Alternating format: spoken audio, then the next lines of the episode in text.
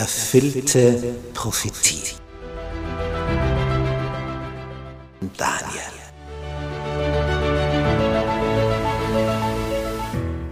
Wir studieren das Thema erfüllte Prophetie anhand des Propheten Daniel. Ein hochinteressanter Prophet, der vor 2600 Jahren gelebt hat, den Großteil seines Lebens in Babylonien im heutigen Irak verbracht hat, dort als Ausländer aufgestiegen ist in höchste staatliche Positionen und dem Herrscher eine Kenntnis über den wahren Gott, den Schöpfer des Himmels und der Erde vermittelt hat.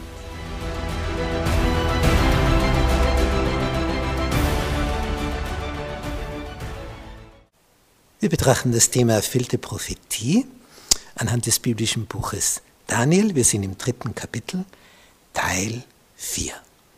Die zweite Chance. König Nebukadnezar hat ein goldenes Standbild errichten lassen, möchte, dass seine Mächtigen beim Klang des Orchesters niederfallen und sein Bild anbeten. Aber drei Männer bleiben stehen, die Freunde von Daniel. Und es war aber der Befehl ergangen, wer nicht niederfällt, kommt in den glühenden Feuerofen. Der Herrscher ist, ist perplex.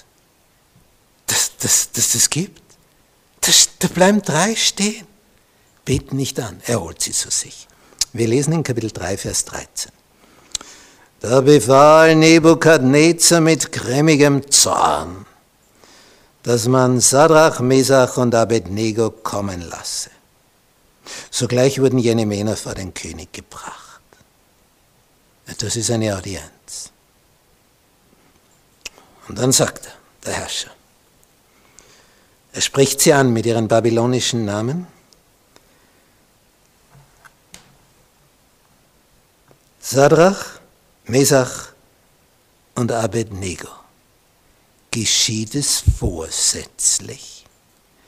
dass ihr meinen Göttern nicht dient und das goldene Bild nicht anbetet, das ich habe aufrichten lassen?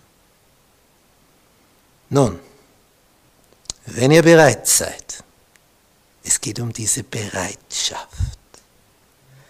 Sobald ihr den Klang der Hörner, Flöten, Zittern, Lattenhafen und Sackpfeifen und aller Arten von Musik hören werdet, die Aufzählung ist jetzt schon das dritte Mal in diesem Kapitel, und ihr dann niederfallt und das Bild anbetet, das ich gemacht habe, dann ist es gut. Sie bekommen eine zweite Chance. Stell dir das mal vor. Der Herrscher hat gesagt, wer nicht niederfällt, kommt in den Feuerofen. Und drei bleiben stehen. Und sie bekommen jetzt eine zweite Chance. Das ist typisch. Denn das ist ja kein Triumph, wenn die im Feuerofen landen. Der Triumph ist, wenn alle flach auf dem Boden liegen. Das ist der Triumph des Herrschers.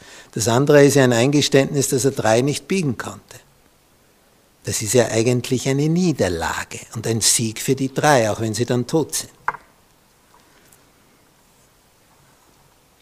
Und nun, wenn ihr es aber nicht anbetet, das ist jetzt die zweite Chance, so sollt ihr augenblicklich in den glühenden Feuerofen geworfen werden.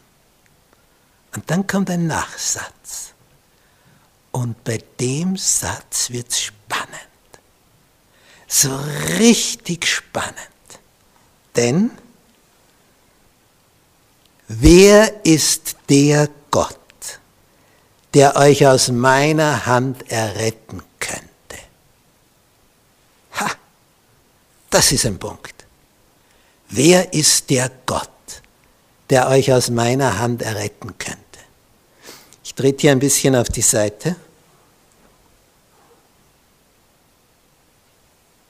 Wir sehen den glühenden Feuerofen, wir sehen das Standbild und wir sehen hier Nebukadnezar. Ein Bild, ein Gemälde gemalt vom steirischen österreichischen Künstler Maximilian Jantscher. Er malt an so einem Gemälde ungefähr einen Monat lang, bis es soweit ist. Und wer ist der der euch aus meiner Hand erretten könnte. Den möchte er kennenlernen. Also für Nebukadnezar ist klar, den Gott gibt es nicht. Aber damit hat er Gott herausgefordert. Er stellt gewissermaßen die Frage, wo ist er? Dann soll er sich bei mir vorstellen gewissermaßen.